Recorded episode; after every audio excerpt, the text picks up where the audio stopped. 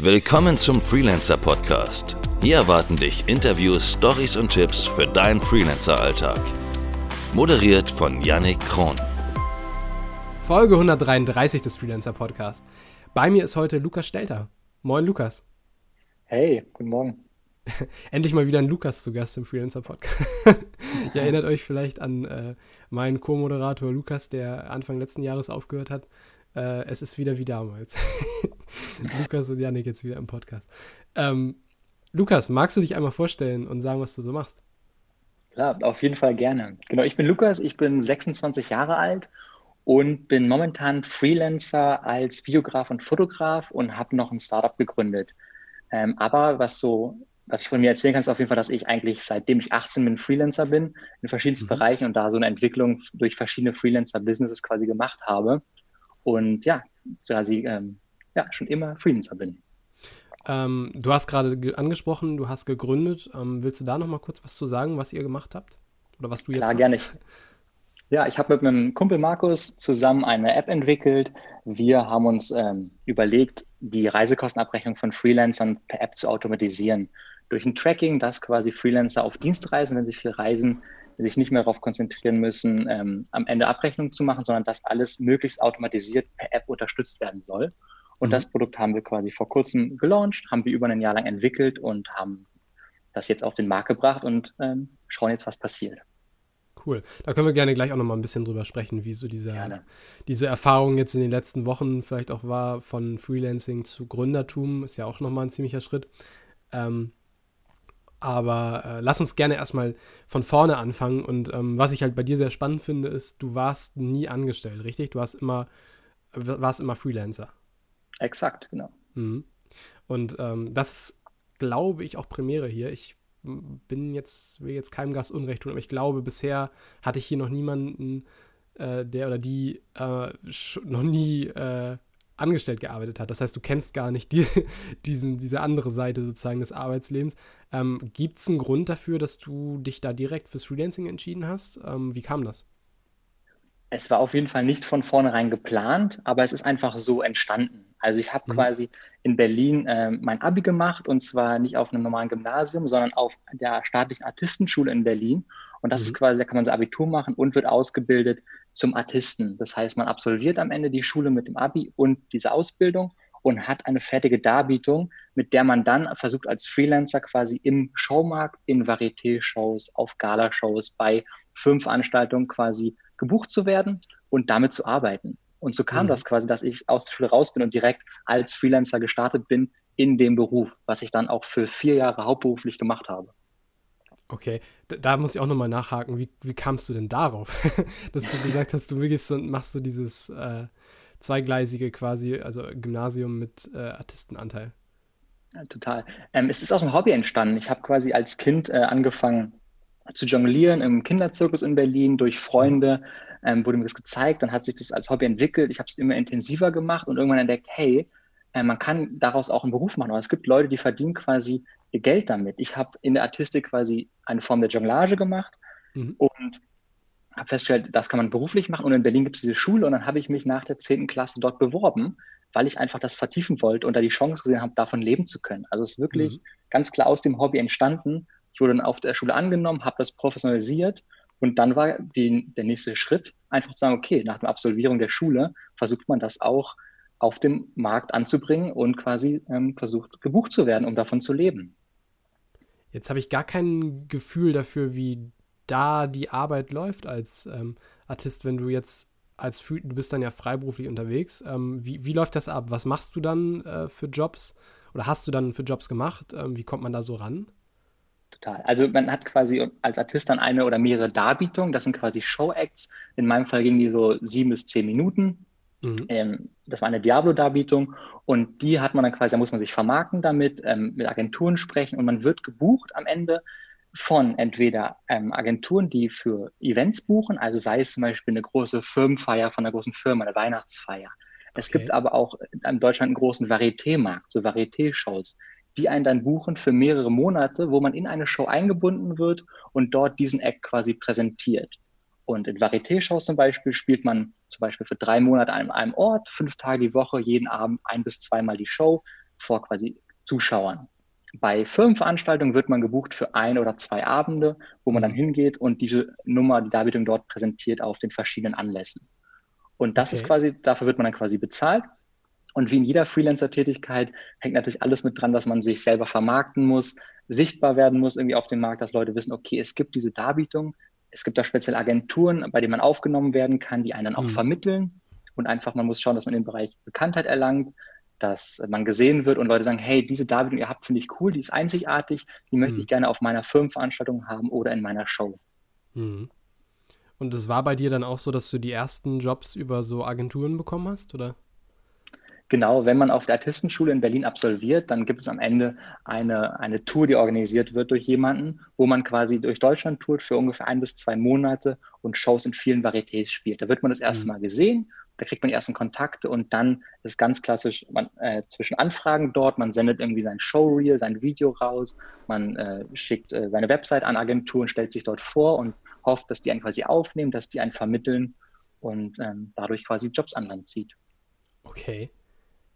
Ähm, du bist dann, äh, hast du das hau hauptberuflich gemacht in der Zeit oder wie? Genau, du, richtig. Ja. Ich, ich habe mit 18 mein Abi gemacht und dann quasi direkt nach dem Abi hauptberuflich das angefangen als meine erste Freelancer-Tätigkeit für vier Jahre. Ziemlich genau vier Jahre ah. habe ich das hauptberuflich gemacht mhm. und bin damit durch ganz Europa quasi getourt. Also ich hatte wirklich Engagements in Spanien für mehrere Monate. Ich hatte viel in Deutschland mhm. gearbeitet, aber ich war auch mal irgendwie zwei Wochenenden in Monte Carlo auf einem Event. Also ich bin ganz viel rumgekommen in der Zeit und habe aber in der Zeit dann gemerkt nach zwei Jahren, hey, das hat super Spaß gemacht, das hat auch gut geklappt, hm. aber ich möchte mich irgendwie in eine andere Richtung entwickeln. Also ich so ein bisschen den Spaß daran verloren, auch der Lebensstil damit hingeht und habe gemerkt, okay, ich weiß nicht, ob ich das noch zehn Jahre lang weitermachen möchte. Hm. Und dann ist es quasi, hat sich mein äh, Weg nach vier Jahren geändert und hat neue Abzweigungen genommen. Und zwar habe ich angefangen, ähm, in der Zeit schon als Artist Videos äh, zu produzieren, zu schneiden und auch zu filmen und Fotos zu machen. Mhm. Aus, in Anführungsstrichen, der Not heraus, da, da, ich für meine Tätigkeit als Artist Videos brauchte, um mich zu vermarkten. Ah, und okay. ähm, dann hatten wir jemanden gehabt, der äh, mich gefilmt hatte mhm. in der Darbietung und meinte, hey, ich kann dir das Video auch schneiden, aber es kostet halt noch so ungefähr mehr. Oder wenn du Lust hast, probier es doch mal selber aus. Ich zeige dir die Basics und ähm, dann kann, kannst du es halt selber versuchen. Wenn es nicht klappt und du halt sagst, hey, ich möchte es doch professioneller haben, dann meldest du dich nochmal. Und er hat so sich quasi selber halt obsolet gemacht. quasi, es war auf jeden Fall sehr, sehr nett, weil er natürlich auch relativ teuer da war und es war an, ja. am Anfang meiner Zeit, wo man auch noch nicht so viel Geld hat. Ich meine, ich war gerade 18 oder Mhm. Jetzt vielleicht 19, habe die Schule absolviert, also da hat man jetzt keine großen Rücklagen und großen Gewinne schon gemacht. Ne? Es war wirklich so ein Start in die Selbstständigkeit. Mhm. Und so habe ich dann angefangen äh, mit Videoschnitt und Videoproduktion. Das haben dann andere Leute gesehen aus der Szene, dass äh, meine, meine Videos, die ich ja veröffentlicht hatte, haben mich gefragt, ob ich für die auch ein Video schneiden konnte. Und so habe ich das quasi nebenher in meiner Artistikzeit, wo ich noch hauptberuflich auf der Bühne stand, in meinen freien Tagen und Vormittags Videos geschnitten und mir da schon so ein kleines zweites Standbein aufgebaut. Das war damals noch wirklich sehr viel für Freunde und Freundesfreunde. Mhm. Aber hatte ich da auch schon mal äh, mir eine Website gebaut dafür, um einfach meine Projekte irgendwie zeigen zu können. Und als ich dann nach vier Jahren gemerkt habe, okay, ich möchte, habe mich entschieden, ich möchte mit Artistik aufhören, ich möchte irgendwie was anderes machen, ich sehe mich nicht mehr in diesem Bereich, habe ich ähm, Anfang 2017 meinen letzten Auftritt gehabt, dann gesagt, okay, ich mache einen ganz klaren Cut, ich höre auf mit der Artistik. Und dann war natürlich die Frage, okay, wie mache ich jetzt weiter? Und ich hatte ja schon ein paar Kunden in der, im Videobereich und Fotobereich und habe für die einfach weiter äh, Videos geschnitten und meine Website nochmal professionalisiert und so einen wirklich den Switch gemacht, sagen, okay, ich bin jetzt nicht mehr auf der Bühne, aber ich habe halt die Kontakte, die ich kenne viele Artisten, ich kenne viele Künstler, ich kenne aber auch mhm. ähm, die Leute, die Events buchen. Und für die habe ich dann angefangen, äh, Videos zu machen und auch zu fotografieren und zu schneiden. Genau. Du hast jetzt ganz klarer Cut gesagt, aber an sich hat es, also du hast ja dann während deiner Artistik noch ähm, Aufträge, äh, auch Aufträge schon im Bereich Video angenommen, richtig? Habe ich das gerade richtig rausgehört? Total. Ich meinte ganz klarer Cut mit der Artistik. Also, als ich gesagt habe, ah, ja, okay. irgendwie im Januar 2017 habe ich meinen letzten Auftritt gemacht und dann habe ich mhm. keine Auftritte mehr in der Artistik gemacht, sondern habe gesagt, okay, dieses Kapitel ist jetzt vorbei. Mhm. Ähm, ich mache jetzt was anderes. Und da war dann quasi der Fokus auf der Videografie. Aber klar, die mhm. Videos und Fotos habe ich vorher schon in der Artistik gemacht und mir da schon angefangen, was aufzubauen. Es wäre sonst vielleicht auch ein bisschen heavy, wenn du halt äh, sagst, okay, ich mache jetzt hier, ne, für mich ist jetzt der Cut hier, ich be beginne jetzt mit meiner neuen Tätigkeit, ähm, aber dann erstmal noch ohne Kunden und sowas, dann äh, bist du ja schon erstmal, bis so eine Freiberuflichkeit anrollt in einer neuen, in einem ganz neuen Bereich, das dauert ja schon so seine paar Wochen bis Monate eventuell, ne? Auf jeden Fall. Also es war, glaube ich, auch genau das große Glück oder ähm, die, die, Situation, die ich dort erkannt habe, und sagen, okay, ich habe ja quasi schon, ich kenne schon viele Leute in dem Bereich und sehe, dass die teilweise keine guten Videos und Fotos haben und dass sie das brauchen. Und mit meiner Erfahrung aus dem Bereich ähm, haben die Leute sich auch sehr schnell mir anvertraut und gesagt, hey, du kannst ja wirklich gute Fotos und Videos machen, das hast du ja dir gut beigebracht, da sehen wir das Output, aber du kannst ja. auch unsere Seite verstehen, weil du einfach mhm. auf Events quasi zu Hause warst. Ah, du hast, bist also quasi, ah, sehr gut. Du hast die Branche genutzt, die du kanntest ähm, und hast einfach nur deine Tätigkeit geändert. Waren das so die, die Kunden dann, für die du gearbeitet hast? Exakt. Das war vor allem am Anfang, mittlerweile ist es schon ein bisschen diverser geworden, aber am Anfang waren das genau die Kunden. Genau. Ich habe mhm. einfach die Videos, die ich dann für andere Artisten geschnitten habe, immer veröffentlicht über Facebook und Instagram, aber halt vor allem auch über meine Website. Und dann ist die Szene, wie viele Szene, ja relativ überschaubar und man kennt sich und dann spricht sich sowas ja. rum. Und wenn dann einer sagt, hey, irgendwie, ich habe gesehen, du hast ein neues Video, das ist cool, wer hat denn das gemacht? Ich brauche auch was. Und dann wird man über Mund-zu-Mund-Programme einfach weiterempfohlen. Und so mhm. hat sich das dann durch, um, herumgesprochen. Äh, es ist ja auch immer sinnvoll, sich als Freelancer so eine Nische zu suchen, die man bedient in seiner Tätigkeit. Und das ist eigentlich ein guter Punkt, den man nochmal hervorheben könnte, auch aus, was du gerade erzählt hast, dass man sich äh, diese Nische vielleicht in dem Bereich sucht, der mit irgendeinem Hobby äh, gekoppelt ist. Also man ist ja meistens vielseitig interessiert und hat wahrscheinlich auch andere Hobbys außer die Sache, die man jetzt äh, beruflich macht. Also in deinem Fall dann vielleicht dies, die Videografie.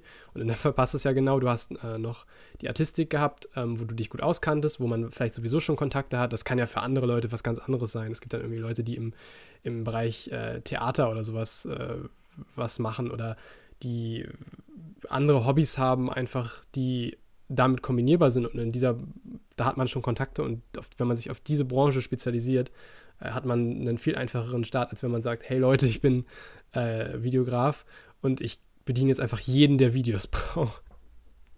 Total, auf jeden Fall. Und ich glaube vor allem am Anfang, wenn man noch nicht viele Projekte vorzuweisen hat und einfach auch ja die ersten Projekte so auch aus Erfahrung macht oder für die Erfahrung macht, dann ist es, mhm. glaube ich, sehr von Vorteil da, auf Leute oder Personen zurückzugreifen, die man schon kennt oder die einen anfragen und einen Bereich ja. zu nehmen, der einem auch persönlich großes Interesse hat, wo man selber persönlich großes Interesse hat und der einem liegt auf jeden Fall. Mhm.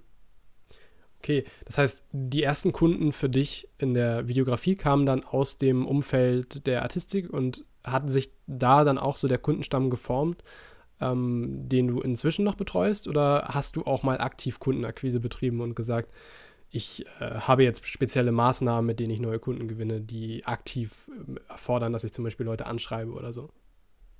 Ja, also hauptsächlich hat sich wirklich der Kundenstamm dadurch geformt.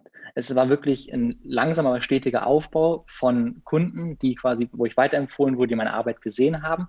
Ich hatte aber auch, als ich 2017 halt mit Artistik aufgehört habe und angefangen habe, Videos hauptberuflich dann quasi zu machen, ähm, nicht den Druck direkt ähm, davon 100 Prozent leben zu müssen. Ich wollte keine großen Gewinne erwirtschaften, weil ich mich entschieden habe, 2017 nochmal zu studieren. Also das ist quasi mhm. dann auch der nächste Abschnitt. Ich habe dann von 2017 bis jetzt Ende letzten Jahres für ähm, sechs Semester, also im Bachelorstudiengang BWL studiert, weil mich das persönlich extrem interessiert hat und Unternehmertum mich schon immer interessiert hat. Mhm. Und ich gesagt habe, hey, ich würde gerne einmal nochmal studieren. Das heißt, ich habe von Artistik in die das Artistik-Business sein gelassen, auch abgeschlossen, mein Videobusiness aufgebaut und mir damit halt mein, mein Bachelor ähm, finanziert und damit halt die Kosten, die ich zum Leben brauchte, jeden. Monat reinbekommen durch die Videografie. Aber ich hatte nicht diesen Druck, dass ich gesagt habe, okay, das ist mein einziges Standbein. Ich muss jetzt oder ich möchte damit extrem erfolgreich sein, auch finanziell, weil ich das 100 Prozent meiner Zeit mache. Ich habe es ja wirklich effektiv vielleicht 50 Prozent der Zeit gemacht, weil die anderen mhm. 50 Prozent ich studiert habe für den Bachelorstudiengang. Ja, vor allen Dingen Studium und Freelancing geht super gut zusammen. Ne? Ich hatte jetzt mit schon einigen äh, Studenten im Podcast hier gesprochen, die auch alle gesagt haben, für, für mich ist das halt ein totaler Segen, dass ich mir früh was beigebracht habe, ähm, was ich jetzt als Dienstleistung anbringen kann. Und vielleicht sind das noch nicht die klassischen, weiß ich nicht, Stundensätze, die andere ausgelernte Leute aufrufen. Ähm, ich, vielleicht können wir da auch gleich nochmal drüber sprechen, wie du dich am Anfang, weil du ja eher so Quereinsteiger warst, ähm, was den Stundensatz angehst, geht, äh, bepreist hast. Aber was halt viele sagen, das ist für mich halt eine super Möglichkeit, um mir mein Studium und die ganzen Lebenskosten drumherum zu finanzieren. Und deswegen muss ich halt nicht Kellnern gehen oder so. Auf jeden Fall, zu 100 Prozent. Also da kann ich äh, nur zustimmen. Und ja, es, das, also da kann ich, ja, das ist einfach so, auf jeden Fall. Sehr gut. Immer gut, ich, ich liebe es, wenn man mir zustimmt. ja, ich wollte es nur noch mal so hervorheben. Ab und zu sind so Sachen, die so nebenbei im Podcast ähm, oder die mein Gast im Podcast erzählt und dann denke ich so, ach cool, das äh, reimt sich jetzt sehr gut auf die bisherigen äh, Dinge, die hier schon so auch von anderen Leuten gesagt wurden, weil ähm, viele Studenten sich ja auch überlegen, wie, wie finanziere ich mein Studium und wie kann ich das machen. Und du hast ja auch, dein Beispiel zeigt ja sehr gut, wie man diesen Weg auch mal anders gehen kann. Der klassische Weg ist ja ne, Schule, Studium und dann erstmal arbeiten und dann vielleicht Selbstständigkeit, äh, wenn man dann ein bisschen Arbeitserfahrung hat. Du hast es ja eigentlich genau umgekehrt gemacht. Das stimmt, ja. Auf jeden Fall, ich glaube halt auch, dass die Studienzeit halt perfekt ist, um Sachen auszuprobieren, weil man eben noch an diesen, diesen Net, dieses Netz hat quasi vom Studium und sagt, okay, mein Ziel war ganz gleich, ich möchte einen Bachelorabschluss haben in BWL. Mhm. Und das waren quasi, da gab es die Klausuren und muss dafür lernen. Und es hatte auch so eine Struktur in den Tag zu, gebracht. Und man hatte die ganze Freizeit, konnte man dafür nutzen, halt Projekte auszuprobieren und Sachen zu machen. Und ich habe in der Zeit dann auch mal ein Fotoshooting für befreundete Studenten gemacht, die irgendwie neue Bewerbungsbilder brauchten oder so. Also das war einfach eine Möglichkeit, um viel auszuprobieren. Und ähm, aber es halt nicht hauptberuflich gemacht zu haben in der Zeit. Es war schon, hat ein gutes Gefühl einfach, so eine Sicherheit oder so eine Pseudosicherheit einfach vermittelt. Klar, ich musste meine Miete irgendwie reinbringen und ich hatte irgendwie bestimmte Fixkosten, die ich auch als Ziel hatte, natürlich zu erwirtschaften. Und es hat zum Glück alles gut geklappt und ist auch gewachsen, aber es war einfach irgendwie so, man hat diese beiden, beiden Bereiche, die sich gut ergänzt haben bei mir und die einfach mich beide extrem interessiert haben. Stand dir die Tatsache, dass du da so quer eingestiegen bist und eigentlich ja noch gar keine Ausbildung oder irgendwas, ähm, ja, also in Anführungsstrichen handfestes sozusagen. Ich weiß, dass es inzwischen da ja auch auf der Arbeitswelt, in der Arbeitswelt andere Dinge zählen als jetzt irgendein Papier, was sagt, du hast das jetzt gelernt oder so. Aber ähm, jetzt mal rein aus dieser ganz konservativen Sicht heraus äh, betrachtet, hat dir das irgendwie Probleme bereitet, dass du da ja eher quer eingestiegen bist, auch was die Preisgestaltung angeht oder mit Kunden, oder war das nie Thema? Ähm, das war gefühlt vor mir zumindest nie Thema. Hm. Also ich glaube, vor allem in so kreativen Sachen wie Videos oder Fotos, da kommt es vor allem darauf an, was die Leute halt was du halt produzieren kannst, was die Leute sehen am Ende als Produkt. Und das heißt, ich ja. hatte mir dann ja die, die Website aufgebaut, ich habe dann meine, meine Filme und äh, Videos gezeigt, die ich halt schon gemacht habe. Und ich glaube, das interessiert dann vor allem diese kreativen Sachen deutlich mehr, als ob ich jetzt nun irgendwie eine Ausbildung daran gemacht habe oder nicht. Weil wenn das Video gut ist, dann gehen die Leute natürlich davon aus, dass ich Ahnung davon habe, wie eine Kamera bedient wird und wie irgendwie ich ein gutes Bild einfange. Und das habe ich ja mal für mal bewiesen, dass ich das mir selber beigebracht habe. Und da hat mich niemand gefragt, hey, hast du eine Ausbildung daran gemacht? Beziehungsweise es wurde gefragt, aber nicht aus dem Grund, dass es ein Ausschlusskriterium ist, sondern aus Interesse. So eher im Nachhinein mhm. so. Uns hat das Produkt gefallen, es war super cool, mit dir zusammenzuarbeiten. Wie hast du eigentlich das gelernt? Wie hast du da angefangen? So eher aus Interesse, nicht aus als Ausschlusskriterium. Sehr gut, weil ich finde, das ist auch was, was man äh, nochmal sagen kann. Das kann jetzt vielleicht auch Zuhörern äh, den Mut geben, es zu probieren, wenn man sich selber sowas beibringt und quer einsteigt und so. Ähm, und sich, also viele Leute haben da dann einfach falsche Bescheidenheit und sagen, ja, ich habe es ja nicht gelernt, ich weiß nicht, kann ich das anbieten? Ähm, wie bist du denn preislich vorgegangen? Hast du dich an Kollegen orientiert oder wie hast du dir einen Stundensatz kalkuliert? Oh, es war auch auf, auf jeden Fall eine Entwicklung. Also ja. Ganz, ganz am Anfang, wo ich wirklich Artistik noch als Hauptberuf hatte und irgendwie mal mhm. nur für einen Kumpel was gemacht, also wirklich mein allererstes Projekt, da hatte ich noch nicht mal eine Steuernummer, also das kann man noch nicht mal als Beruf bezeichnen. da hat man es irgendwie so für ein Abendessen gemacht, einfach als Projekt irgendwie ja. für die Website oder für einen selber, um uns zu gucken. Da war mir auch noch gar nicht bewusst, dass ich das wirklich hauptberuflich machen möchte. Aber wo ich dann gemerkt habe, okay, das kommt gut an und ich möchte mich selber auch professionalisieren, fing ich an, mir darüber Gedanken zu machen, wie man das jetzt bepreist. Mhm. Und das hat sich seitdem natürlich auch enorm entwickelt. Aber was mir dabei geholfen hat, ist auf jeden Fall mit anderen Leuten zu reden. Also ich habe dann in der Zeit irgendwie auch oder über die Zeit natürlich viele andere Videografen, Fotografen kennengelernt, sei es irgendwie durch Instagram, sei es durch andere Jobs, wo vielleicht mal ein anderer Videograf zufällig vor Ort war, mit dem man dann gequatscht hat und da sind Freundschaften entstanden, wo ich ganz offen versucht habe, mit denen einfach zu reden und denen auch die Fragen zu stellen. Und dann war die Grundkalkulation so ein bisschen, okay, wie lange brauche ich denn für so ein Projekt? Wie viele Drehtage habe ich? Ähm, wie viel nehmen andere Leute dafür? Wie viel Kosten habe ich? Und das versucht einzupreisen. Und so hat es quasi angefangen eher niedriger und sich dann einfach von Projekt zu Projekt auch ein bisschen natürlich gesteigert oder über die Zeit. Und ganz klar sehe ich auch immer noch einen Unterschied dazwischen, ob man jetzt für eine riesengroße Brand produziert oder für einen kleinen Artisten. Also selbst da mache ich einfach auch noch Unterschiede in einem Angebot, wenn, weil ich einfach weiß, was hat denn der Gegenüber überhaupt für ein Budget. So, ne? Das ist mhm. auch noch ein Punkt, der bei so einer Preisgestaltung mit reinspielt. Da gibt es ja sehr unterschiedliche Ansichten. Das ist ja dieses Value-Based uh, Pricing. Ne? Richtig. Ähm, genau. Finde ich immer interessant, das auch mal zu diskutieren, wie, äh, wie sinnvoll das ist oder nicht. Ich habe da bisher noch nicht so eine feste Meinung zu. Ich denke halt aus meiner Sicht immer, ähm, meine Zeit ist ja eigentlich immer gleich viel wert, ob ich jetzt für einen ähm, Startup arbeite oder für einen Großkonzern, der quasi in Kohle ertrinkt. das, das, also, oder den meine Leistung jetzt vielleicht irgendwie den, den nächsten, äh, also klar wäre es natürlich cool, wenn man, wenn die eigene Leistung so, so einen äh, Impact in der Firma hat, dass dann auch mehr bezahlt werden würde, klar. Andererseits denke ich mir halt, ähm, wenn mich zum Beispiel eine Firma so einsetzt, dass da jetzt nicht so viel Gewinn rausgeholt wird mit meiner Leistung, dann ist das ja eigentlich gar nicht mein Problem, sondern deren Problem. Ne? Aber ja. Ja, das ist eine, das ist eine schwere Thematik, glaube ich. Ne? Wie du ja. sagst, gibt es viele verschiedene Meinungen. Ich persönlich habe beides mal so ein bisschen versucht und habe für mich die Erfahrung gemacht, dass ich so einen ähm, zweiseitigen Ansatz halt verfolge. Also mhm. ich habe schon so dieses, auch den Gedanken von Value-Based Pricing, also wenn das Unternehmen größer ist und mein Produkt denen einfach enorme Gewinne einfahren kann und enorm weiterhilft im Marketing, hilft im Marketing oder wie auch mhm. immer, dann kann, steigt der Preis proportional natürlich auch ein bisschen an.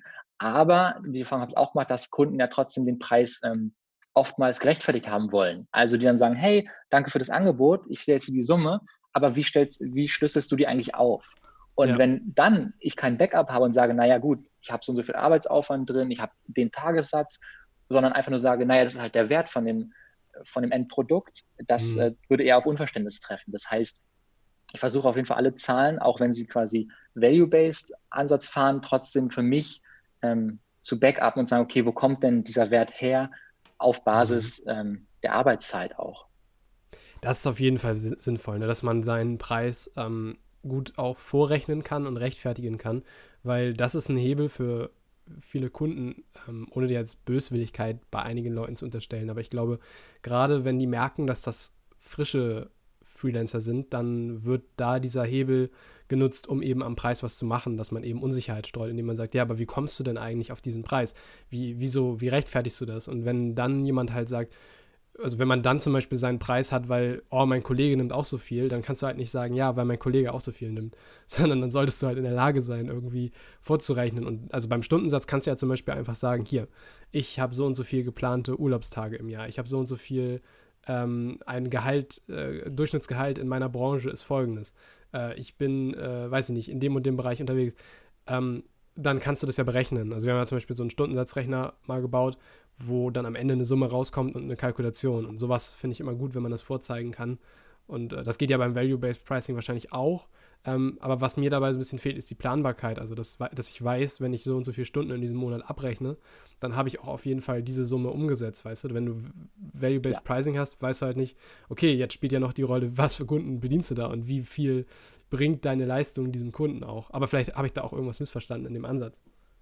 Ja, ich glaube, da, wie du sagst, es gibt irgendwie verschiedene Ansätze und man muss ja. für sich einen Weg finden. Absolut. Und ich habe noch die Erfahrung gemacht, dass einfach, wenn man sich für sich auch backuppen kann in so einem Gespräch, mhm. ist natürlich auch Verhandlungsspielraum lässt. Also es kann natürlich sagen, dass der Kunde sagt, hey, danke für dein Angebot, lässt sich da noch was machen und der mhm. möchte dich irgendwie, weiß nicht, 1000 Euro runterhandeln, dann kannst du sagen, naja, schauen wir uns mal die Posten an, ich habe so und so viel irgendwie eingeplant als Equipmentmiete, da könnte man vielleicht noch mal sich ein bisschen entgegenkommen, aber dass ja. man dann einfach dem Kunden auch deutlich besser vermitteln kann, äh, wo man entgegenkommen kann und wo eben nicht und sagen kann, hey, mein Stundensatz ist nun mal so, wenn ich da runtergehe, dann ist, kann ich davon erstmal nicht leben und meine Kosten nicht decken und ist auch dem Markt gegenüber nicht fair, weil man will ja auch keine Dumpingpreise irgendwie haben. Aber man kann dann sagen, okay, bei dem Posten kann ich ihm ein bisschen entgegenkommen, dem Kunden, und dann findet man vielleicht eine gute Lösung auch in so einer Verhandlung. Also es hat, finde ich, mehrere Vorteile, einfach dazu wissen, wie man seine Kosten kalkuliert und das erklären zu können.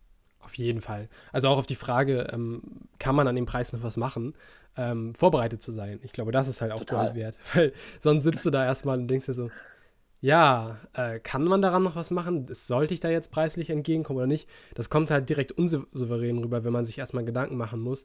Äh, wenn man eh schon weiß, okay, das ist mein, also ich habe zum Beispiel ein Angebot und bin bereit, mit dem Preis runterzugehen, was ja auch vollkommen okay ist, wenn man das nicht ist. Ähm, aber dann sollte man halt genau seinen, seinen Wert kennen und auch wissen, wie weit man überhaupt bereit ist, runterzugehen, wenn überhaupt. Oder zumindest eine gute Antwort zu haben auf die Frage, gibt es denn da noch Verhandlungsspielraum? Dann ist so eine Verhandlungssituation oder so eine Preiskalkulationssituation einfach viel angenehmer mit dem Kunden.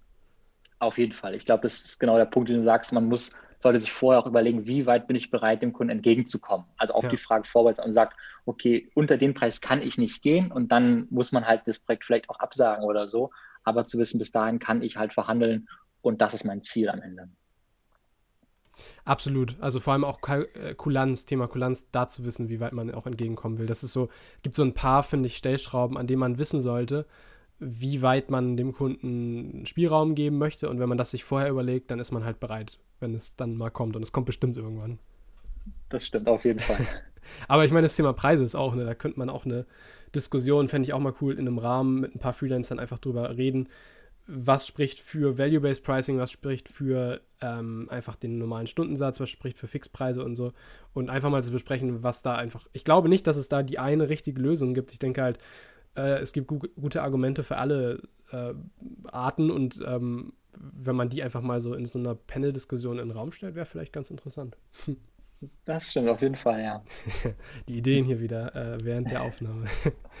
ähm, wie sieht denn dein Alltag jetzt aus? Also du bist jetzt, vielleicht fast forward, du bist jetzt äh, noch Student, richtig? Nein, ich habe äh, hab mein Studium beendet, letzten genau, ja. Oktober, genau.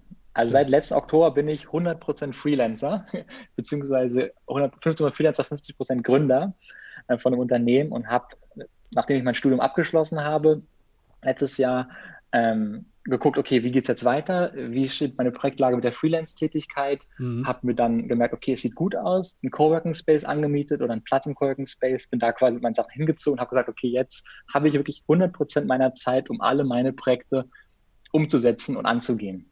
Und das sieht jetzt wie folgt aus. Ich würde sagen, ungefähr 50 Prozent meiner Zeit investiere ich in Videoproduktion und Fotografie, also wirklich diese Dienstleistungstätigkeit für Kunden und Kundinnen. Mhm. Und die anderen 50 Prozent gehen in mein neu gegründetes Unternehmen mit dem Kumpel, ähm, Trace, die App, wo wir am Anfang kurz drüber gesprochen haben, um ja. das weiter auszubauen. Mhm. Und so sieht es momentan aus und da wird sich jetzt, glaube ich, in diesem Jahr viel zeigen, wie sich so die äh, Zeitaufteilung ausbalanciert und was irgendwie den Fokus einnehmen wird und wie es weitergeht. Wie war das so für dich, diesen Schritt ähm, vom Studium dann in diese Vollzeitsituation? Das ist ja jetzt auch vielleicht, ähm, also auch mit der Gründung zusammen. Wie, wie waren die letzten Wochen und Monate da für dich? Ja. Plus Corona. Aufregend, ja, total.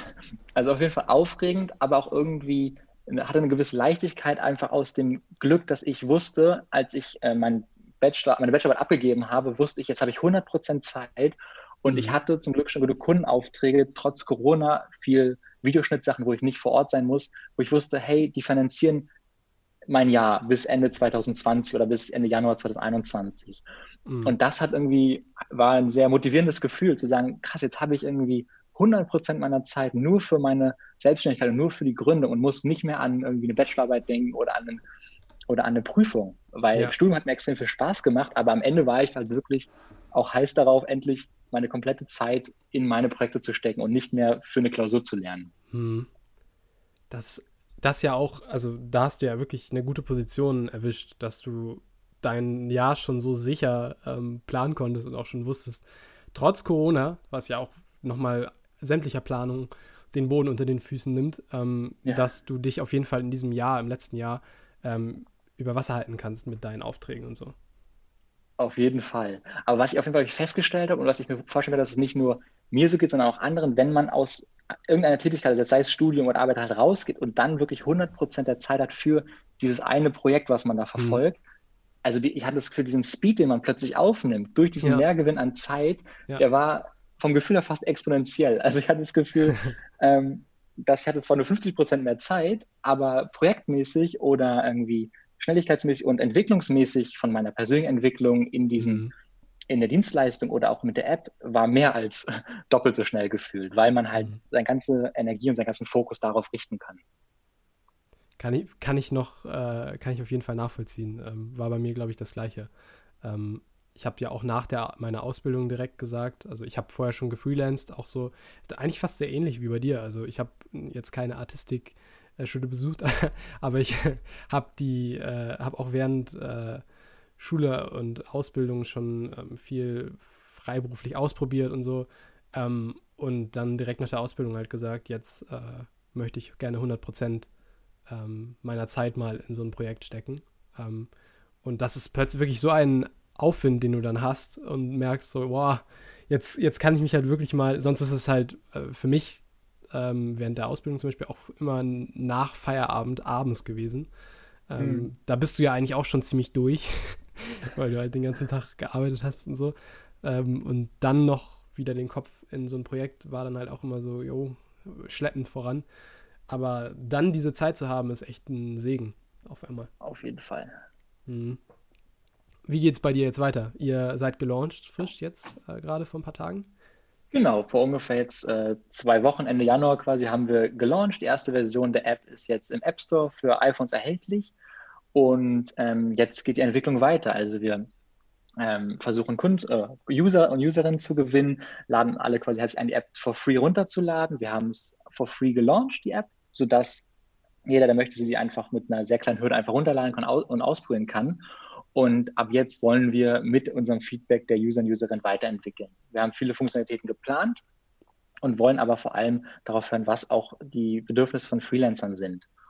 Um das nochmal in Kontext zu setzen, was wir genau quasi machen ist, oder was die App macht, ist die Reisekostenabrechnung zu automatisieren. Das heißt, der Freelancer kann jetzt auf der nächsten Dienstreise, muss er nicht mehr am Ende eine Liste schreiben, wann, wann, von wann er losgefahren ist und wo er angekommen ist und wie viel Uhr, um am Ende zum Beispiel so Verpflegungsmehraufwände also eine steuerliche Pauschale zu berechnen, die er mhm. geltend machen kann. Und sowas wollen wir einfach automatisieren mit der App, dass du als Freelancer reist, deinen Job erledigst, ähm, dich auf den Kunden konzentrieren kannst. Am Ende der Reise hast du in der App die komplette Reise dokumentiert, wo du wann halt warst und direkt zum Beispiel die Verpflegungsmehraufwände als Pauschalen berechnet hast und als Excel-Liste anfordern kannst. Und dann kannst du die zu einem Steuerberater geben am Ende des Monats oder wenn man seine Umsatzsteuervoranmeldung macht oder sie halt auch in ein Steuerprogramm hochladen. Mhm. Und das ist quasi, was wir jetzt haben. Und wir wollen viele weitere Funktionen wie dann vielleicht noch Belege scannen ähm, und Schnittstellen zu Steuerprogrammen halt einbauen, um so noch größeren Wert für den User zu stiften. Und das wird sich jetzt, glaube ich, äh, zeigen, wie es weitergeht. Wir hoffen natürlich darauf, dass ähm, die Reiseaktivität bald wieder zunehmen kann, wenn, wenn es mit äh, Corona hoffentlich äh, bald besser aussieht. Mhm. Aber ähm, das können wir nicht beeinflussen und deswegen haben wir uns auch entschieden, jetzt trotzdem schon mal zu launchen. Ja. For free, um eben ähm, die App schon im App Store zu haben und zu schauen, was eigentlich passieren kann, weil es ja wirklich sehr ähm, nicht sichtbar ist, wie es jetzt in den nächsten Wochen weitergeht und wann quasi alle wieder mehr reisen können. Ja, genau. Also so können halt wenigstens Leute schon mal Feedback geben und euch vorab Dinge, bevor jetzt vielleicht auch das im, äh, in der Wildnis getestet wird quasi. Also wenn es dann halt wirklich losgeht mit den Reisen wieder äh, und ihr kriegt Feedback. Das ist, glaube ich, das Wichtigste am Anfang, wenn man sowas macht. Auf jeden Fall. Und wir haben uns halt genau gesagt, okay, wir fokussieren uns auf Freelancer, weil es gibt quasi schon Apps für Unternehmen, aber dort ist ja. die Reisekostenabrechnung einfach ein bisschen anders. Und mhm. wir haben keine App gefunden, die auf Tracking basiert, die das automatisiert und mhm. für Freelancer ist. Und da die Bedürfnisse von Freelancer einfach ein bisschen andere sind als von Angestellten, wollen wir da quasi eine Lösung bieten, die sich direkt an Freelancer richtet und ähm, ja, denen einfach wirklich Mehrwert stiftet. Sehr cool. Da basteln wir jetzt äh, im Hintergrund auch gerade an einer Integration oder ist geplant auf jeden Fall äh, zwischen Trace und Goodlands, ähm, damit es dann auch ohne großen äh, Exportierungsaufwand oder sowas ähm, diese Daten oder beziehungsweise dieses, äh, diese erfasste Reise dann auch im Steuerprogramm, in dem Fall dann Goodlands, äh, landet. Mal gucken, wie das weitergeht. Da äh, bin ich auch sehr gespannt, wenn, äh, ob wir da eine Lösung äh, kreieren, die dann wirklich ähm, für reisende Freelancer, die es ja aktuell gerade nicht so gibt, aber dann halt bald wieder hoffentlich äh, einen guten Mehrwert schafft. Total. Ja, da freuen wir uns auf jeden Fall auch drauf. Also ich mache es ja mit meinem äh, Co-Founder Markus zusammen. Der hat den IT-Part, ich habe eher so den Business- und Marketing-Part in mhm. unserem Team.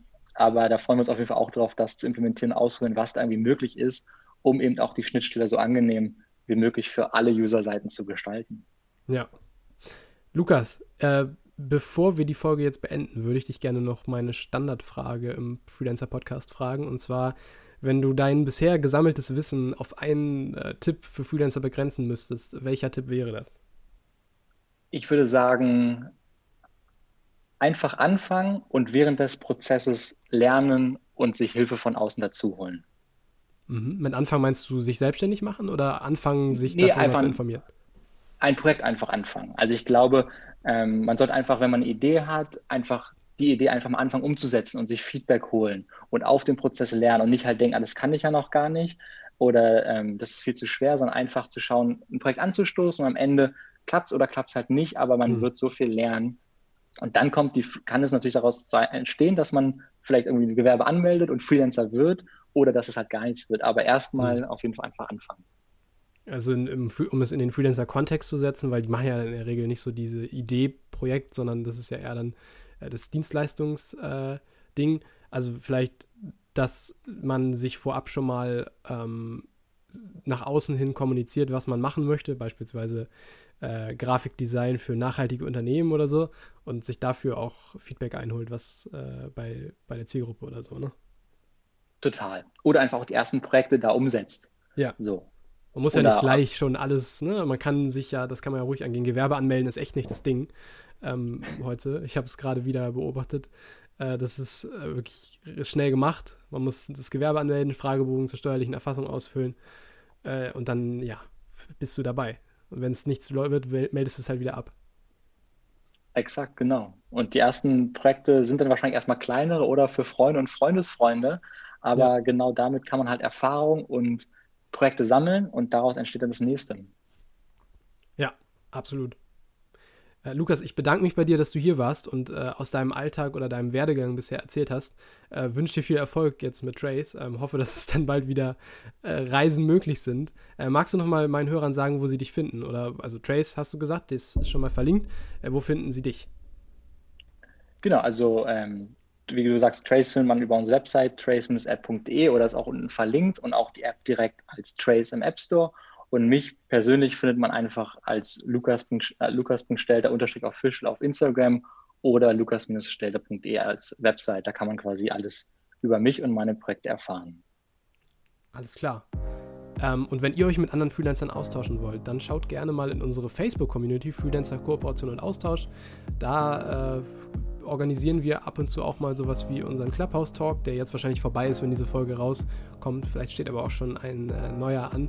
Ähm, in letzter Zeit suchen wir nach Möglichkeiten für Online-Austausch, weil es geht ja offline nichts. Deswegen äh, versuchen wir irgendwelche Möglichkeiten zu schaffen, um zum Beispiel jetzt äh, am Freitag, also wie gesagt, die Folge ist wahrscheinlich später draußen, deswegen äh, Vergangenheitsform, aber äh, da haben wir über Kundenakquise ähm, gesprochen und äh, alle konnten mal so ein bisschen ihre, ihre Erfahrungen zu diesem Thema teilen und sowas wollen wir in Zukunft auch nochmal in anderen Themen vielleicht machen. Schaut also gerne in die Facebook-Community oder folgt dem Freelancer Podcast auf Instagram unter @freelancerpodcast. Äh, da werden solche Sachen verkündet. Vielen Dank fürs Zuhören und bis nächste Woche. Ciao. Vielen Dank fürs Hören. Hast du Feedback zur Show? Dann erreichst du uns unter mail at freelancer-podcast.de oder auf Instagram unter freelancerpodcast.